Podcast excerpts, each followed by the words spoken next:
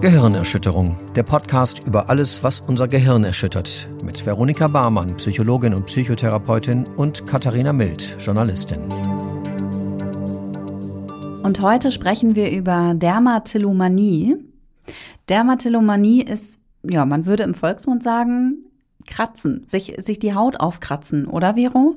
Ja, genau. Also die originale Bedeutung der ähm, aus dem Griechischen stammenden Worte ist einmal Derma, die Haut, Tillein heißt Rupfen und Mania ist, äh, finde ich auch schön, die Kombination Begeisterung oder auch Wahnsinn. Und das liegt ja auch irgendwie äh, oft nah beieinander und in dem Fall ja vor allen Dingen, ne? weil einerseits sozusagen wird diese Handlung begleitet von einem positiven Gefühl, sonst würden es Leute ja nicht machen. Und andererseits ist es natürlich auch eine hohe Belastung, sonst wäre es ja keine Krankheit einfach. Ja, also der Haut Hautabrupf-Wahnsinn könnte man es also übersetzen. Genau. Sehr schön. Ja. Verbreiteter ist hier in Deutschland häufig aber das, die Bezeichnung Skinpicking, weil die Selbsthilfegruppen sprechen häufig von diesem Wort und deswegen genau ist das vielleicht dem einen oder anderen geläufiger oder der anderen. Skinpicking klingt ja auch ein bisschen schöner als Hautabrupf-Wahnsinn. Ja, ich finde auch tatsächlich, Picking klingt irgendwie so, äh, wie sich was ne, aus. Äh, ne, scheiße, was heißt denn das? Ja, Picking heißt schon auch. Genau. Ja, Picking ja. heißt schon Zupfen auch, aber es klingt halt irgendwie netter. Ja. Als ja. Abrupfen oder ja. ja. als so die ganzen deutschen Wörter ja, klingen. Genau. Ja.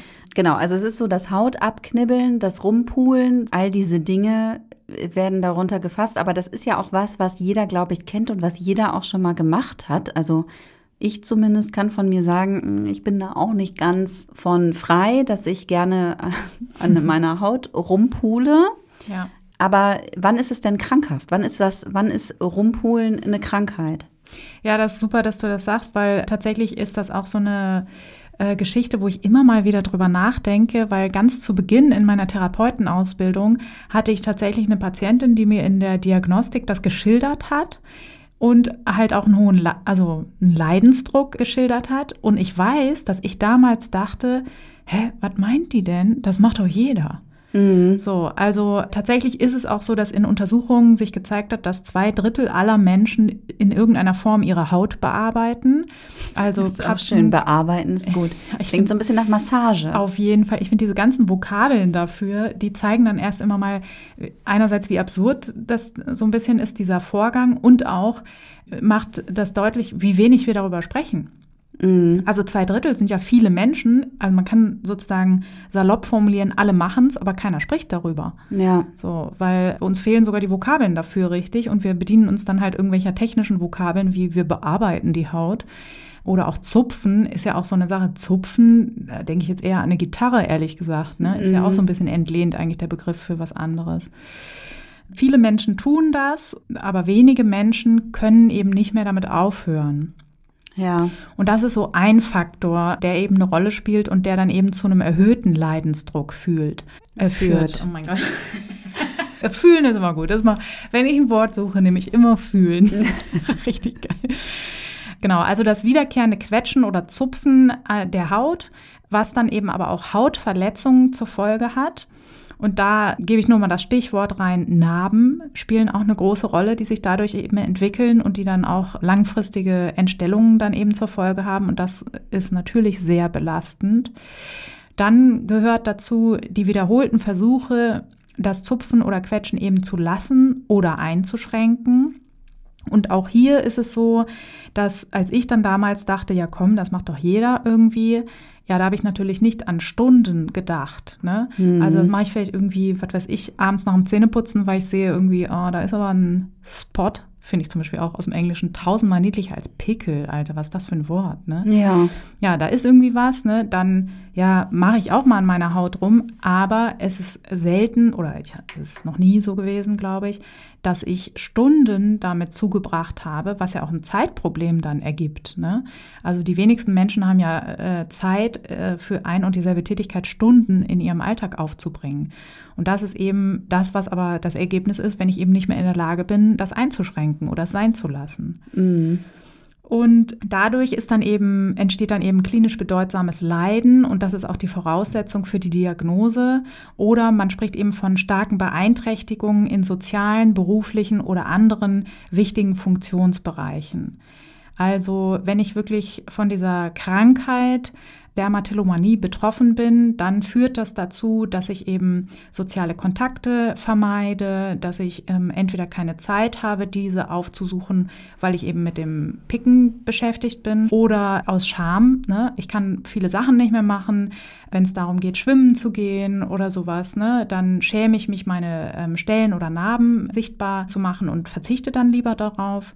Oder eben, dass auch tatsächlich es mir nicht mehr möglich ist, beruflich meine Leistung zu erbringen, entweder weil ich während des Berufs auch dem Drang nachgehen muss oder eben auch wieder aus Scham, aus mangelndem oder sehr eingeschränktem Selbstwertgefühl und so weiter. Und das finde ich ist dann natürlich schon, da hätte ich auch am Anfang meiner Ausbildung schon natürlich schneller geschaltet und nicht gesagt, warum ist denn das eine Krankheit, sondern dann wird es natürlich sehr schnell deutlich, warum das eine Diagnose und auch eine gute Behandlung wert ist quasi. Ne? Ja. Dann ist noch für die Diagnose natürlich wie immer wichtig, dass es nicht durch Drogen oder andere Krankheitsfaktoren ausgelöst wird, wie zum Beispiel ist ja wieder auf dem Vormarsch, die Eltern unter uns werden es wissen, die gute alte Krätze. Das kann natürlich auch dazu führen, dass ich chronisch an meiner Haut rumknibbel mhm. oder eben Kokaingebrauch kann auch dazu führen zum Beispiel. Und das muss natürlich ausgeschlossen werden. Auch andere psychische Erkrankungen sollten das Symptombild nicht besser erklären. Das sind immer so die Grundvoraussetzungen für eine Diagnose. Das habe ich jetzt nicht verstanden. Ja, du kannst zum Beispiel auch durch eine wahnhafte Erkrankung als Symptombild dann Knibbeln an der Haut zeigen. Mhm. Und das liegt eben dann aber nicht daran, weil du Unebenheiten gesehen hast und die gerne wegmachen willst und deswegen der Drang entsteht, weil du eben eine Dermatillomanie hast, sondern weil, was weiß ich, dein Warnsystem dir eben gesagt hat, du musst das jetzt machen. Ah, okay. Oder auch selbstverletzendes Verhalten wird leicht damit verwechselt. Ja. Oder auch umgekehrt ist es so, dass Menschen, die eigentlich eine Dermatillomanie haben, eben dann fälschlicherweise ähm, diagnostiziert werden als Menschen, die selbstverletzendes Verhalten zeigen. Da ist aber eben ein deutlicher Unterschied und zwar selbstverletzendes Verhalten wird eben eingesetzt zur Spannungsregulation von unerträglichen Gefühlszuständen in der Regel. Mhm. Und an der Handlung selbst wird eigentlich keine Freude empfunden, sondern ich, ich suche halt das Ergebnis, ne, dass Endorphine in meinem Körper ausgeschüttet werden und ich eben Linderung erfahre. Und Skinpicking wird eben auch eingesetzt aus Langeweile, aus Unterforderung und eben einfach ganz, ganz viele verschiedene Trigger, die dann halt den Drang auslösen. Deswegen, da muss man natürlich gut unterscheiden, was sind die Ursachen, warum macht jemand das, auch wenn das Ergebnis oftmals ähnlich aussehen kann. Ne? Also mhm. Verletzungen an der Haut sind halt Verletzungen an der Haut einfach. Ja, und also hast ja eben auch gesagt, zwei Drittel der Leute machen das. Ja. Theoretisch, also nicht theoretisch, sondern machen das, ohne dass es jetzt eben bei allen dann äh, krankhaft ist. Und du hast eben auch schon gesagt, dass Langeweile ein Grund sein kann, das zu machen oder Unterforderung. Und das macht dabei ja auch einfach ein gutes Gefühl. Ja. Ja. Also währenddessen berichten die meisten Betroffenen, dass es ein sehr, sehr angenehmes Gefühl ist. Ich hatte sogar auch schon Patienten und Patientinnen, die berichtet haben, dass es richtig so eine Art Euphorie sein kann, die dabei auftritt. Mhm. Und das kennen wir zum Beispiel von anderen Erkrankungen nicht. Also es ist auch sehr nah verwandt zum Beispiel der Zwangserkrankung. Im internationalen Diagnosesystem DSM-5 wird es auch unter den Zwangsstörungen und Verwandtenstörungen geführt. Aber da ist eben der Unterschied, während des Ausführens von Zwangshandlungen habe ich meistens als Betroffener oder Betroffene kein gutes oder euphorisches Gefühl. Ne? Wenn ich mir 74 Mal die Hände wasche, dann denke ich meistens dabei, scheiße, was mache ich hier eigentlich? Nur wenn ich dann die glückliche Zahl quasi erreicht habe, dann ist es ein angenehmes Gefühl. Also danach, nach der Ausführung der Zwangshandlung, stellt sich ein gutes Gefühl ein. Während beim Skinpicking ist es im Grunde umgekehrt. Mhm. Währenddessen habe ich ein angenehmes Gefühl, irgendwie bis hin zu so Art Rauschzuständen, dass Leute auch wirklich sagen, ja, die nehmen gar nichts anderes mehr wahr, sondern sind nur noch darauf fokussiert und total in sich ruhend und glücklich quasi dabei. Und danach setzt aber meistens die Hölle auf Erden ein, ne? weil dann sozusagen das Ergebnis äh, natürlich nicht positiv ist für die Betroffenen, sondern sie sehen halt, scheiße, was habe ich mir wieder angetan und äh, Gott, das wird ewig brauchen, bis es heilt und warum, mhm. warum konnte ich das nicht kontrollieren? Ne? Das dann setzen diese ganzen Gedankenschleifen ein, die sehr stark zur persönlichen Abwertung auch beitragen dann einfach. Ja, man könnte sagen Schmerz und Schuld. Ja, genau. Ja, genau. Ne? Du siehst, ich kenne das bisschen. Ja, genau. Also man kennt, also ich glaube auch, dass nahezu jeder das kennt, dass man irgendwie an der Haut was hat und denkt, man muss es jetzt besser machen. Mhm, und man macht es dann irgendwie doch nee, nur schlimmer, ne? In der Regel kommt da nichts Gutes bei rum. ja. Jetzt würde ich ja gerne auch einmal mit dir einen Test machen, Vero, ob du das denn hast. Gucken wir mal. Glücklicherweise hast du mir vorher einen Fragebogen zugespielt. Das kann sein. Den könnte ich ja jetzt mal mit dir durchgehen. Mach weil, mal. dass ich das habe, das wissen wir ja schon. Ja. Nein, wobei bei mir ist es auch nicht krankhaft, glücklicherweise. Ja. Es ist nur ein, es ist nur ein kleines Hobby, könnte man ja. sagen. eine Eigenheit. Ja, eine liebevolle vielleicht. Ja. Also, du kannst dann immer sagen, antworten mit auf einer Skala von 0 bis 5, 0 gar nicht, bis 5 sehr stark. Mhm. Ne? Frage 1. Ich vermeide Augenkontakt mit anderen Menschen wegen meiner Hautverletzung. Kann ich mit Nein beantworten? Ja, kann ich auch. Wobei es mir manchmal schon unangenehm ist, wenn ich meine Pickel aufgekratzt habe. Aber ich gucke den Menschen trotzdem in die Augen. Ja, da greift auch wieder mein quasi positiv wirkendes, aber zu negatives Selbstbild. Ich denke immer so, das macht den Kohl jetzt auch nicht mehr fett, ob da noch ein Pickel im Gesicht ist oder was. Oh doch, das macht bei mir ganz viel aus. Ah, krass. Nee, ich denke mal, Hopfen und Malz ist eh verloren. Ja. Zweite Frage, also null Punkte für dich.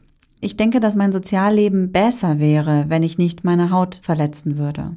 Mm, Sind hier auch noch nee, Druckfehler drin? Ja, also höchstens höchstens eine Eins. Also es ist schon mal so gewesen, ja, wobei eigentlich eine komische Geschichte. Ich war in meinen ganz jungen, wilden Jahren, mhm. bin ich mal abends ausgegangen und hatte, wie es der Teufel wollte, einen Pickel im Gesicht und dachte mir noch, ja, das wird heute nichts, ne? Also heute werde ich keine Eroberung erobern. Und äh, habe einen, äh, eine sehr, sehr nette Bekanntschaft an dem Abend gemacht und dachte dann noch hinterher, siehste, ist doch eigentlich Wurstikowski, wie du aussiehst. Das war mein Learning an dem Tag. Deswegen eher auch nein. Ja. Mein Social Life war super in der Zeit. Ich hasse mein Aussehen wegen meines hautverletzenden Verhaltens. Ähm, auch nein, würde ich nein sagen. Also ist es schon, ich kenne den Ärger, ne, wenn du denkst, oh, warum habe ich das jetzt gemacht, ne? Mhm. So, aber ja, ich weiß nicht, für mich ist das dann immer nicht wichtig genug irgendwie. Alles andere wiegt noch schwerer. Ja, ja, genau. Ich brauche länger, um mein Zuhause zu verlassen, wegen meines Selbstverletz also wegen meines hautverletzenden Verhaltens. Ja, das zielt so vor allen Dingen auf das Kaschieren auch ab. Ne? Viele mm. benutzen dann eben Make-up und irgendwie Concealer und so weiter.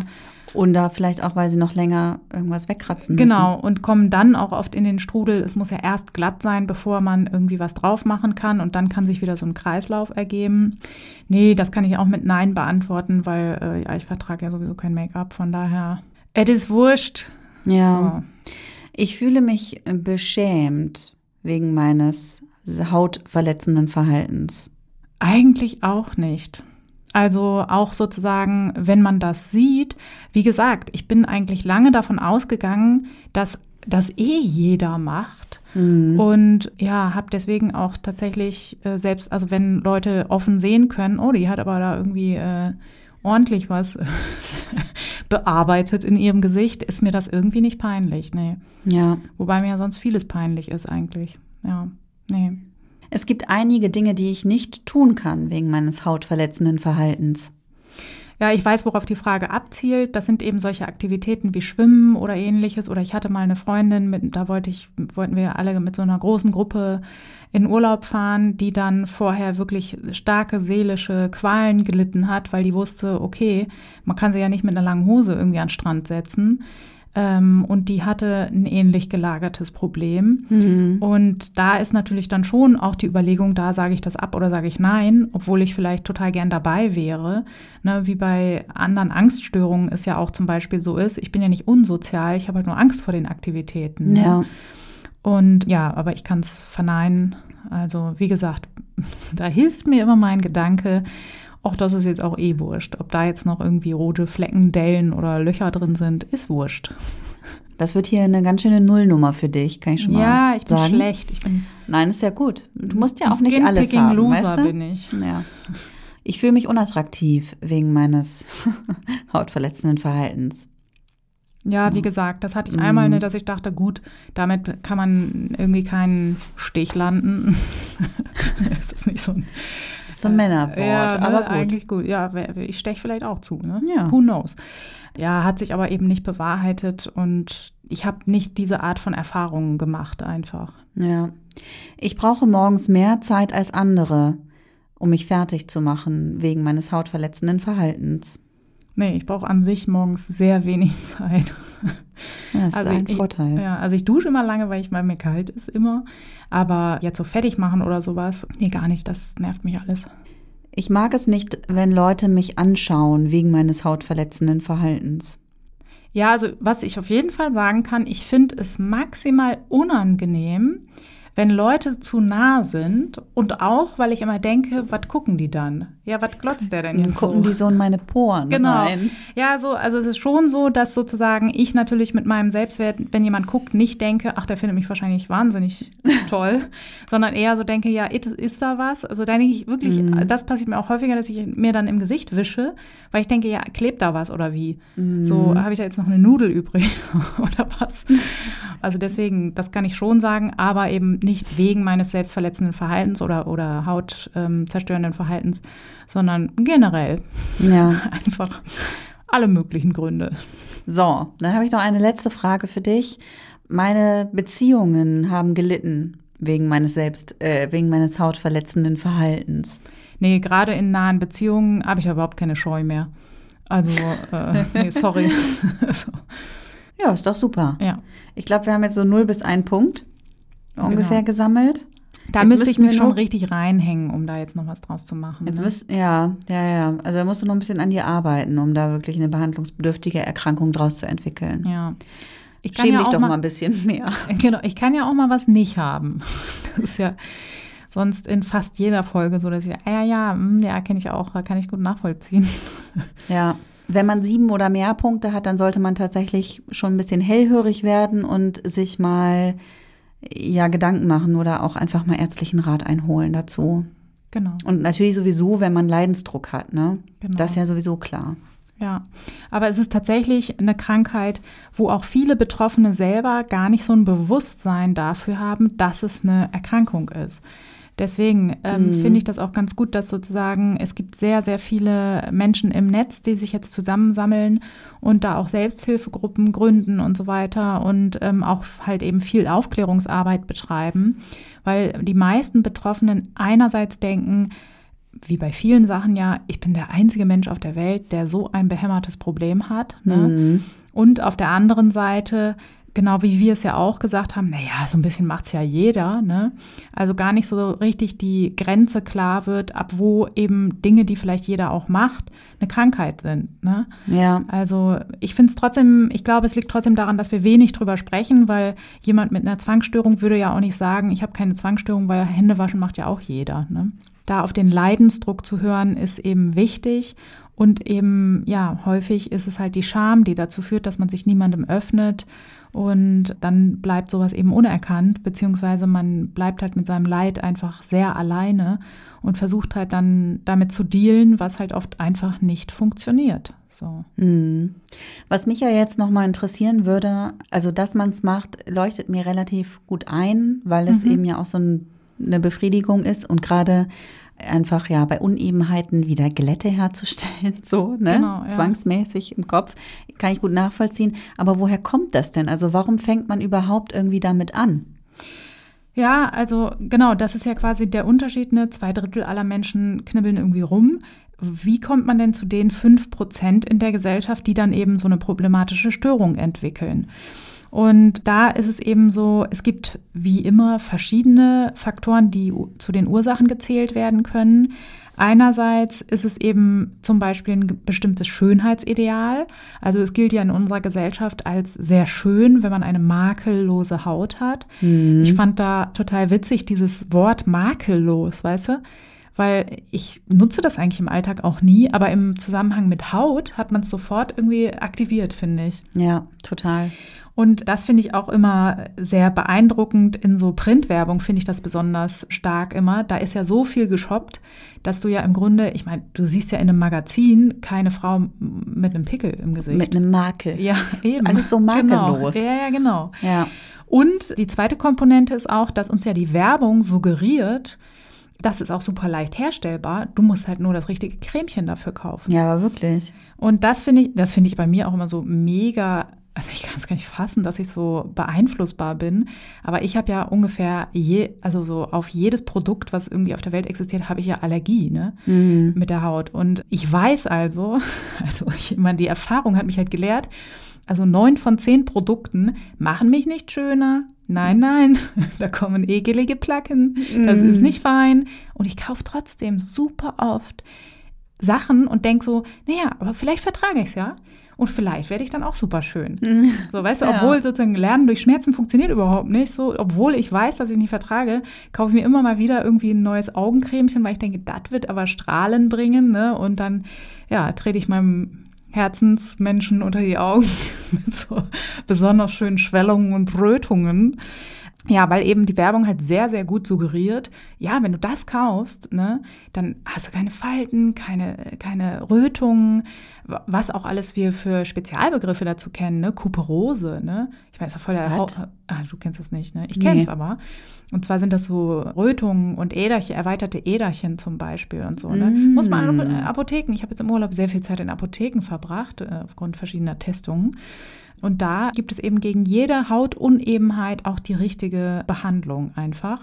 Und das ist so dieses, das eine, was wir internalisiert haben. Ne? Wir müssen A, schöne Haut haben und B, sind wir auch selber dafür verantwortlich. Wir haben das in der Hand. Mhm. Und es ist ja auch so eine Sache von Gepflegtheit oft. Ne? Ich meine, ich kann ja nichts dafür, ob ich zu Entzündungen neige und irgendwie eine Akneerkrankung habe oder so oder nicht. Das hat ja nichts mit meiner Einstellung zur Körperpflege zu tun zum Beispiel. Mhm. Aber da ist es ja auch so, das sehe ich ganz, ganz häufig oder erlebe das auch so im Umfeld, da hat ja jeder auch einen Tipp, ne? Hast du schon mal versucht, da und darauf zu verzichten? Oder hast du schon mal mit Freiöl ist super? Oder hast du schon mal, keine Ahnung, dies nicht und das nicht und so weiter? Und das mhm. ist halt oft mhm. so, ich meine, Akne ist eine systemische Erkrankung, die nicht nur was damit zu tun hat, was ich da drauf schmiere oder mein Kissen aus Seide probieren oder so. Ne? Also das ist halt oft in unseren Köpfen so drin, wir sind dafür komplett verantwortlich, was natürlich nicht stimmt. So. Ja. Oder da erinnere ich auch so eine schöne Szene aus Germany's Next Top Model, wo Heidi so um die Ecke quäkt, so, ja, das sieht aber nicht gut aus mit der Haut, da hast du wieder genascht, ne? Wo man so denkt, oh, so, Gott. ja gut, das wird wohl jetzt nicht der, also da habe ich damals schon gedacht, so, äh, woher will sie das denn jetzt wissen, ne? Ja. Aber es ist eben so, wir haben es selber in der Hand. Dann gibt es häufig äh, Modelllernen. Das berichten so 30 bis 45 äh, Prozent der Betroffenen, dass sie irgendwie in der Verwandtschaft eben auch äh, sozusagen einen Piddler haben, der das auch macht. Mhm. Wobei umgekehrt, ne, wenn du jetzt schon denkst, dein Verhalten einzuschränken, um nicht äh, deine Brut äh, zu modellbelernen, das allein ist natürlich nicht ein ausreichender Faktor. Ne? Sonst äh, gäbe es ja nicht äh, 55 Prozent der anderen Betroffenen, die eben kein Vorbild hatten. Ja.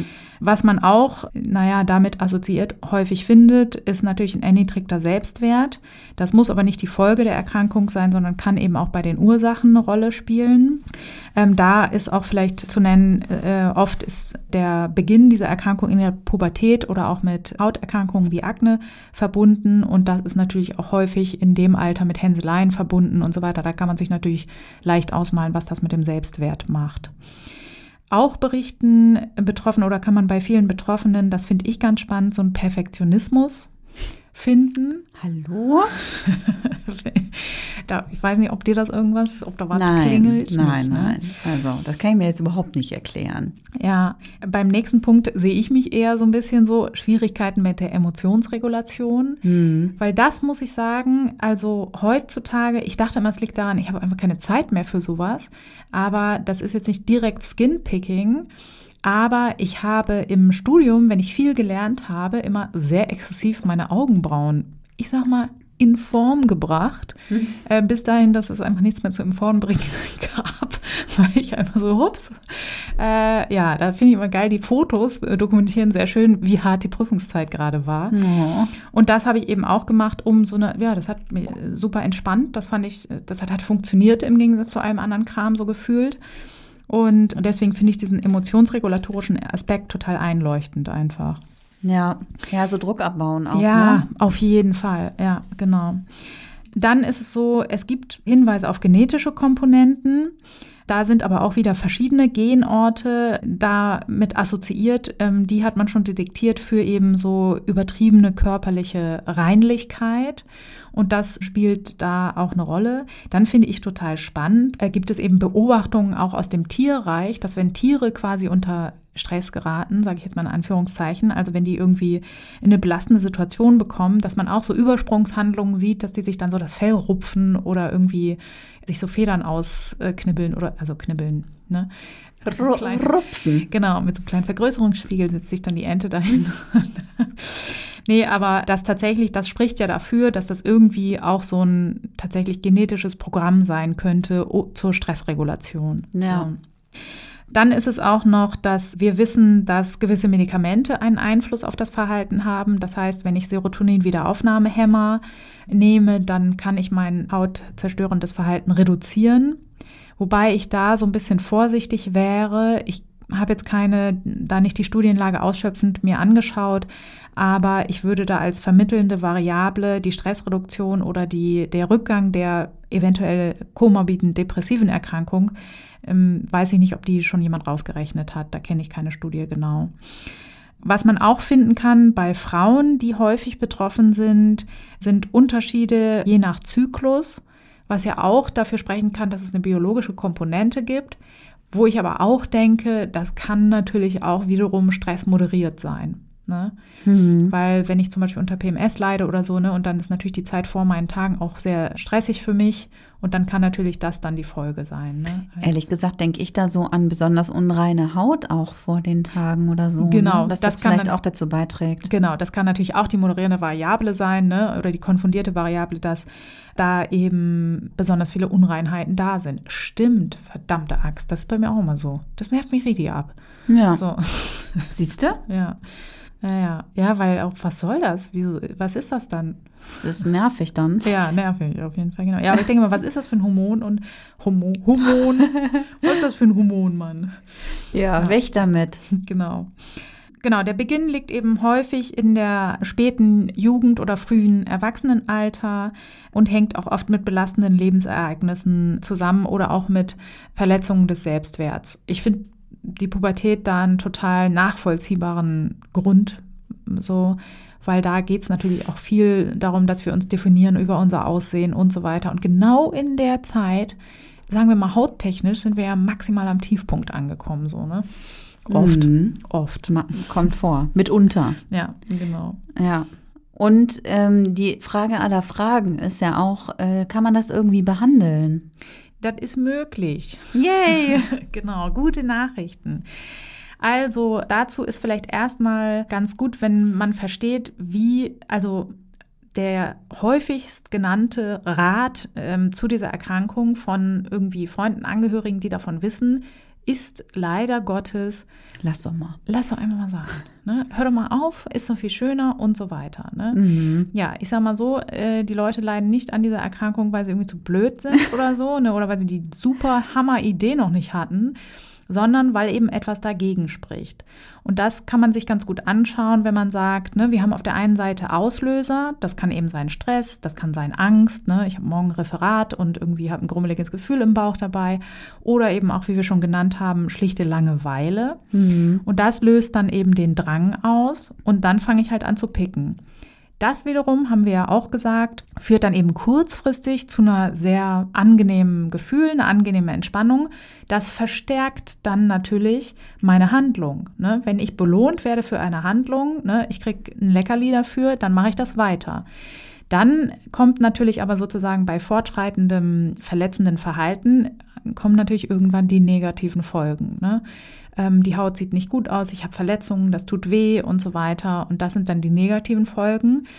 Das führt in der Regel zu einem negativen inneren Zustand. Und das kann man sich leicht vorstellen, führt dann eben wieder zu einem erhöhten Druck. Mhm. Dann fange ich also wieder an zu picken, dann habe ich mehr negative Folgen und das heißt, ich habe wieder einen schlechten inneren Zustand. Ne? Ich habe ein schlechtes Gewissen, ich schäme mich, ich ärgere mich, ich habe, ne, das geht bis hin zum Selbsthass. Wieso kann ich das nicht lassen und so. Und das, da sieht man halt sehr deutlich, wie das so ein schöner, sich aufschaukelnder Prozess ist, der eben immer schlimmer wird einfach. Mhm. Und was wir dann therapeutisch machen, wir setzen quasi an jedem Punkt dieses Kreislaufs an. Also das ist wirklich eine Erkrankung, wenn man sich dieses Modell anschaut von diesem aufschaukelnden Prozess. Es ist immer wieder Bombe. Ne? Also aus der Sicht der Dermatillomanie Bombensystem, ne? Ich niste mich da ein und ich gehe wirklich auch nicht wieder weg. Ne? Hm. Also aus welchen Gründen auch immer ich entstanden bin. Ne? Am Anfang sind auch oft die positiven Gefühle dabei noch viel größer. Im Fortlauf solcher Erkrankungen werden auch die positiven Gefühle eigentlich gar nicht mehr so groß. Es ist oft viel mehr so eine Gewohnheit, auch so, das schleift sich total ein, dieses Verhalten. Und dann ist eben der Leidensdruck im, überwiegt immer mehr. Ne? Mhm. Und trotzdem kann man eben nicht einfach es lassen. So, ne? Was ich dann zum Beispiel mache, ich schaue mir die Auslöser ganz genau an. Da ist es wichtig, das mal zu protokollieren. Welche Situationen sind es alle? Und dann ist es eben gut, also der nächste Punkt ist im Grunde das sogenannte Habit Reversal Training. Übersetzt würde man, glaube ich, sagen, äh, Gewohnheitenrückbautraining, sage ich ja. mal frei übersetzt. Ähm, das machen wir bei allen möglichen Sachen, auch bei Fingernägelkauen oder all diesen im ICD deutschsprachigen Diagnosesystemen sprechen wir eben von einer Impulskontrollstörung und da setzen wir sehr häufig dieses Habit Reversal Training ein. Und das bedeutet, dass wenn der Drang da ist, dann studiere ich quasi eine entgegengesetzte Handlung ein. Mhm. Wenn ich jetzt zum Beispiel im, im Gesicht rumknibbel, dann kann ich zum Beispiel die Fäuste ballen, sobald dieser Drang aufkommt. Oder ich setze mich auf die Hände. Oder ja, tu die Hände in die Taschen. Es ist immer möglichst gut, wenn man, wenn es eine Handlung ist, die man halt auch leicht unter Leuten ausführen kann, weil der Drang meistens zu allen möglichen Situationen auftaucht. Und dann ist natürlich blöd, wenn, was weiß ich, meine alternative Handlung jetzt ein Stepptanz ist oder so. Ne? Dann ist natürlich nicht so geil. oder lautes Klatschen. Ja, genau, sowas. Ne? Wobei das immer wirklich auch ein Abwägen so, ist. Ja, genau. Hände in die Höhe werfen. Genau, du kannst ja deine Lieblingssachen dann machen. Wenn er auf dem Sofa sitzt, meistens traut sich es aber keiner im Büro. Ne? Ja. Deswegen, da muss man immer abwägen, dass die Handlung halt gut genug ist, weil wenn meine Handlung ist, eine Hand auf den Tisch legen, das würde mir persönlich überhaupt nicht ausreichen. Ne? Ähm, die Selbstdisziplin habe ich nicht, während so irgendwie die Faust in der Tasche ballen, das kann ich irgendwie viel, viel besser. Ne? Ja. Ähm, da muss man aber ausprobieren, was am besten funktioniert und dann muss man das recht stumpfsinnig und recht diszipliniert üben. Also jedes Mal, wenn der Drang aufkommt, muss ich dann eben diese Handlung alternativ machen. Mhm. Auch wenn mir das mal nicht gelingt oder das berichten auch sehr viele Betroffene, dass sie da quasi unmerklich reinrutschen. Ne? Man ist so ganz automatisiert, äh, streift man so über seine Haut und dann findet man das und schwupps ist man schon am Knupseln. Dafür ist es dann eben gut, sich dann zu sagen, sobald es ins Bewusstsein dringt, sofort die alternative Handlung ausführen. Also auch se selbst wenn ich schon mittendrin dabei bin, zack, auf die Hände setzen. Mhm. So. Dann gucken wir zum nächsten Punkt, also das kurzfristig angenehme Gefühl. In der Regel ist es so, dass Menschen, die schon lange unter dieser Erkrankung leiden, gar keine Alternativen mehr haben, weil eben dieser Teufelskreis aus Druck und Krankheit so groß ist, dass sie eben kaum noch andere Tätigkeiten haben, die auch so befriedigend sind. Und da ist es wichtig, da neue Sachen zu etablieren. Ne? Wenn das irgendwie, was weiß ich, Klöppeln, Stricken, Handarbeiten oder sonst irgendwie was ist oder auch mit anderen was zusammen machen. Oft ist es auch so, dass die sozialen Kontakte so stark darunter leiden, dass es eh günstig ist, eventuell komorbide Depressionen positiv zu beeinflussen, indem man die wieder aufbaut. Ähm, was? Komorbide Depressionen aufbauen? Nee, dass man die sozialen konnte, das war ein Ach Satz. So. Du kannst es nachhören, das war ein kompletter ja, ja. Satz. Ich wusste auch nicht mehr, wie ich ihn angefangen hatte, aber mein Gefühl am Ende war, war irgendwie stimmig. hm. Ich habe das ganz oft, dass ich so lange Sätze mache, dass ich auch mal denke so, wow, welches ist die grammatikalische Form, die ich am Ende für das Verb brauche? hm. Bist du ähm, sicher, ja? Willst du nicht nochmal sagen, nee, Nicht richtig sicher, nicht richtig sicher. Dann sag ihn nochmal. Ja, aber wie hast du ihn angefangen, ne? Ja, eben. Da komme ich jetzt nie wieder rein. Ich glaube, auch wenn nicht, die Leute werden es doch verzeihen, oder? Ja, die werden es verzeihen, aber die werden es nicht verstehen. Weil ich jetzt auch dachte, wie? Du willst komorbide Störung wieder aufbauen, also soziale Kontakte. Okay, also dann ja. sage ich nochmal fürs, fürs Protokoll. komorbide Depression. Ähm, genau, man will angenehme Handlungen aufbauen, die befriedigend sind und kann da auch gerne in die Richtung Sozialkontakte gucken weil meistens es eh so ist, dass das soziale System leidet und es auch gut ist, im Hinblick auf komorbide Depressionen das wieder aufzubauen, um die komorbiden Depressionen zu bekämpfen. Ich sage das nochmal ganz deutlich. Ja, nee, siehst du Welch das, mit, ja, welch mit komorbide nee, Depression. Ja, weil da, das ist nämlich der, das ist nämlich der Punkt, weil das, das versteht, wie so wie du das sagst, das versteht man nur, wenn man wirklich vom Fach ist. Das war ein absolut korrekter Satz, ja. Das möchte ich mal oh. vorweg sagen. Es war absolut korrekt und er war sehr professionell von dir vorgetragen. Ich, ich habe das Gefühl, du willst mir jetzt mit so einem Leckerli gleich sagen, dass ich. Äh leider, nee, ne, leider versteht das da draußen halt niemand, der nicht vom Fach ist. Sozialkontakte sind gut. Genau. Und du musst Komorbid auf jeden Fall erklären, weil komorbide Depressionen, denkt jeder, wie, was? Wer hat wann wo Depressionen? Ich dachte, weil ich es vorher schon mal erwähnt habe. Entschuldigung, ich muss ich mich wieder langsamer Ja, mach mal ganz langsam. Genau. Also es ist gut, wenn wir ähm, alternative Handlungen äh, etablieren, die auch ein positives Gefühl geben. Eben, dass ich nicht nur das Skinpicking habe, was mir ein gutes und stressabbauendes Gefühl macht. Und da kann, das können eben alle möglichen Sachen sein, wie zum Beispiel Sport. Ich kann Entspannungsverfahren erlernen oder Gut ist eben auch, wenn ich soziale Handlungen wieder aufbaue, mich mit Freunden treffe etc., weil meistens leidet das ja auch im Verlauf so einer Erkrankung. Und das ist eben auch ganz wichtig, sich anzuschauen im Hinblick auf mögliche Depressionen, die sich durch diese Erkrankung entwickeln können. Ja. Ich sag mal so, ich fand es vorher schöner. Ja, ich kann ja mal gucken, wie es dann am Ende. Schneide mal aus mhm. allem irgendwas ganz Intelligentes zusammen. Dann ist noch zu beachten die negativen Folgen, also die Hautverletzungen, die tatsächlich dabei auftreten. Und da ist es eben auch tatsächlich wichtig, auch während einer Behandlung können wir die natürlich nicht sofort abschalten oder irgendwie garantieren, dass das nicht mehr vorkommt. Und da ist es eben sehr wichtig zu schauen, dass die Hände desinfiziert sind, dass man auch eventuell die Haut so sauber hält zumindest, dass sich nicht noch zusätzlich Entzündungen ergeben oder ja, also das kann ja sozusagen, wenn da Bakterien reinkommen, zu sehr unangenehmen, kann es sehr unangenehme Folgen haben. Und dass man eventuell auch die Haut dann eincremt, dass sie sich besser erholen kann, dass man schaut, was man gegen ähm, die Entwicklung von Narben tun kann, zum Beispiel, um eben die äh, negativen Konsequenzen zu minimieren, sagen wir mal. So ein bisschen ja. Art Schadensbegrenzung im Grunde. Und dann ist natürlich auch gut, diesen negativen inneren Zustand danach, oh Gott, oh Gott, was habe ich mir jetzt wieder angetan, warum kann ich das nicht in den Griff kriegen, dass man da auch dran arbeitet, das einfach umzudefinieren und zu sagen, ja, es ist eben nicht einfach eine dumme Angewohnheit und ich bin irgendwie äh, zu schwach, das zu kontrollieren, sondern es ist eine Erkrankung. Mhm. Und ja, ich sage mal so, wenn es einfach wäre, dann könnte es ja jeder so äh, spaßhaft zu Patienten, weil ja, natürlich ist es nicht leicht, aus so einem Teufelskreissystem auszubrechen und das sollte man auch für sich so definieren, ne? dass jeder Tag, wo ich es schaffe, ist ein Tag für mich. Das ist super.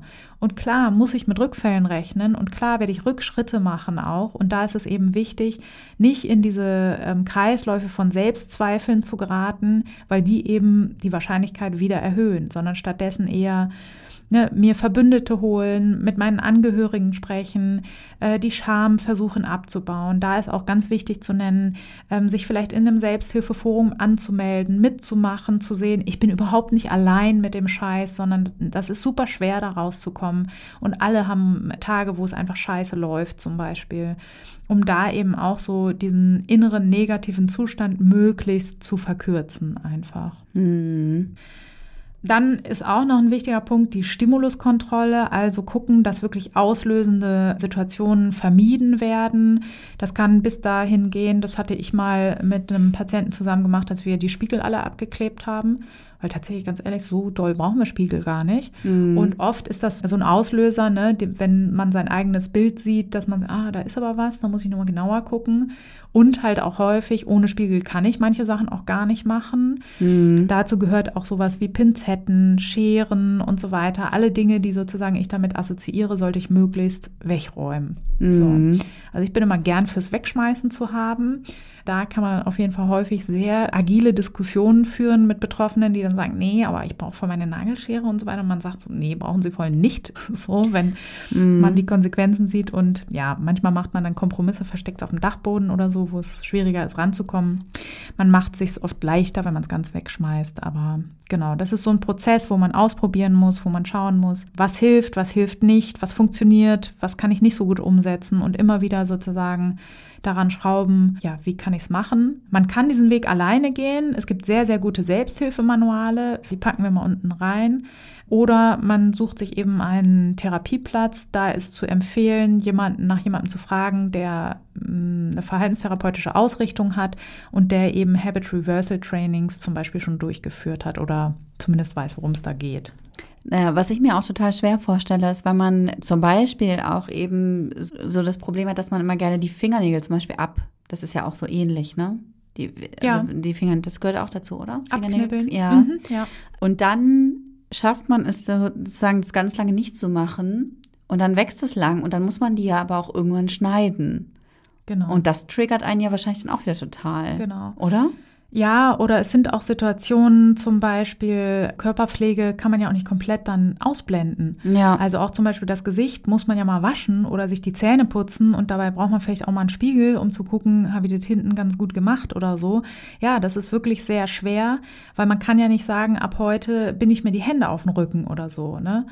Oder auch Situationen, wenn ich mit anderen irgendwo bin zum Beispiel, da kann ich ja dann auch nicht sagen, ja, sorry, ich muss jetzt mal meine Gummikappen auf meine Finger setzen, damit ich irgendwie mir nicht im Gesicht rumknibbel. So, ne? Also es ist eine Krankheit, die mit sehr viel Scham verbunden ist, weil sie auch auf eine Art so ein bisschen kurioses Verhalten hervorbringt. Ne?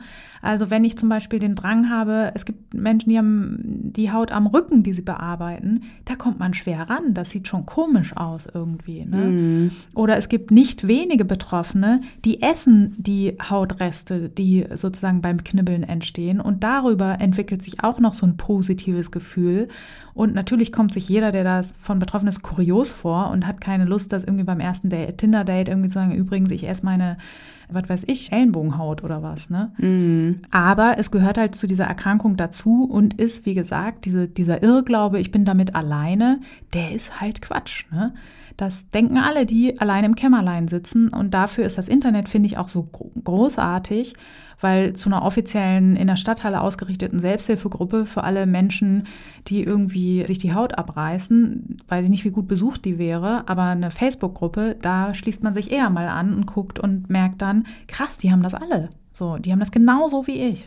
Hm. Und du hast es ja auch vorhin angesprochen, dass, also, dass unser Schönheitsbild auch einen gewissen Einfluss hat auf diese Erkrankung, ne? Also, dass mhm. man immer eben jetzt so in der Werbung diese makellose Haut und so und auch in Magazinen oder was weiß ich, überall halt. Ja. Also diese, dass einem das so als Idealbild immer dargestellt wird kenne ich auch von mir. Ich bin daher auch, also wir als Kinder der 90er sind daher auch total mit groß geworden. Auf ne? Also immer diese Haut Klerasil im Fernsehen und, und dann ist alles ganzen, geil. Genau, ja, ja. ja.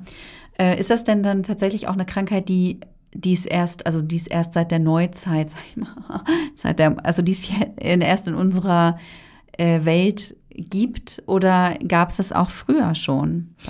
Ja, das könnte so erscheinen, weil ja auch jetzt sozusagen die Aufklärung erst richtig losgeht durch die, ja, eigentlich Arbeit von Betroffenen selber. Mhm. Also vorher hat sich die Forschung nicht so richtig dolle dafür interessiert, da eine neue Kategorie aufzumachen, auch in den Diagno in den, oh mein Gott, Di Diagnose. auch in den Diagnosesystemen ist das eher neu äh, aufgenommen worden. Tatsächlich gibt es aber erste Beschreibungen schon aus dem Jahr 1875 und das auch nicht jetzt einzeln, sondern in vielen europäischen Ländern wurde, wurden ähnliche Erkrankungen beschrieben, wurde dann immer unterschiedlich bezeichnet, manchmal sozusagen so als juvenile Hautknibbelei oder so und manchmal auch eben ja bei, also häufig wurde es bei Frauen beschrieben, die sind auch häufiger betroffen aber in ganz verschiedenen Ländern. Also das scheint ein stabiles Phänomen zu sein, was eben nicht gestern entstanden ist, sondern was es schon lange gibt. Ja, krass. Ja. Hätte ich auch so nicht erwartet. Ja. Überraschend. Das haben wir gleichzeitig ja, ja. gesagt. das war sehr schön. Wir waren einer Meinung. Ja. Ja. Ja, und was ich auch krass finde, ich habe im Vorfeld einen Bericht gesehen, in dem auch davon die Rede war, dass auch viele Therapeutinnen und Therapeuten sich damit auch nicht wirklich auskennen oder dass halt ja. auch eben Probleme haben, das zu diagnostizieren, ne? weil ja. es eben, weil es nicht so bekannt ist. Es ist schon eher obwohl es viele Menschen betrifft, ein Randphänomen äh, gefühlt, also in der Wahrnehmung. Genau, also viele sozusagen, wie ich ja auch ganz am Anfang meiner Karriere, denken halt so, ja, was ist das jetzt? Ist ja keine Krankheit. Mhm. Und das äh, erlebe ich auch oft in der eigenen Praxis, dass eben Betroffene sagen, ja, ich habe das schon fünfmal bei meinen anderen Therapeuten erwähnt, aber irgendwie macht da keiner was. Und dann ist es eben auch so, dass häufig es nicht korrekt diagnostiziert wird, ne? sondern dass es dann halt einfach als Zwangserkrankung läuft, obwohl es eben einer anderen Dynamik folgt oder dass man es eben als selbstverletzendes Verhalten deklariert oder ähnliches. Und das ist dann natürlich ungünstig, weil dann auch nicht die korrekte Behandlung angeboten wird einfach. Ja. Genau. Und das halt noch in der momentanen Lage, ne, wo das ist mir immer auch fast peinlich, wenn ich Betroffenen dann sage, ja, äh, sucht euch mal einen Therapeuten, der dann Experte ist für das und das, wo ja jeder die Augen rollt und sagt, ja, ich wäre froh, wenn ich irgendeinen Therapeuten bekäme. Ne? Mhm. Also dann noch nach speziell ausgebildeten Menschen zu suchen, ist natürlich kein Kinderspiel. So. Ja, ja, Vero. Mensch, ne? Da haben wir ja mal jetzt hier ein richtig spannendes Phänomen begutachtet. Ja. Haben wir bearbeitet auch gemeinsam. Genau. Die Haut, die Haut haben wir bearbeitet hier. Haben wir jetzt richtig ja. schön abgezogen. Ja. oh, oh, Gott. Nicht, dass sich jetzt wieder welche offended fühlen, weil wir ja, ja, oh Gott, ich sag das lieber Lachse nicht. Witze nein, nein. machen. Ja. Ihr wisst, aber wir, wir nehmen euch immer ernst und uns auch. Aber äh, Humor ist eben die einzige Strategie, um den ganzen Wahnsinn irgendwie erträglich zu machen. Und deswegen Genau. Also auch beim Hautabzupf-Wahnsinn. So ist es. Sehr gut. Genau. Ja, ich danke dir sehr für die Gehirnerschütterung und euch da draußen vielen Dank fürs Zuhören. Ich freue mich auf die nächste Folge. Das war Gehirnerschütterung, der Podcast über alles, was unser Gehirn erschüttert. Alle Folgen, Infos über das Projekt und wie ihr es unterstützen könnt, findet ihr auf gehirnerschütterung.com. Gehirnerschütterung mit UE.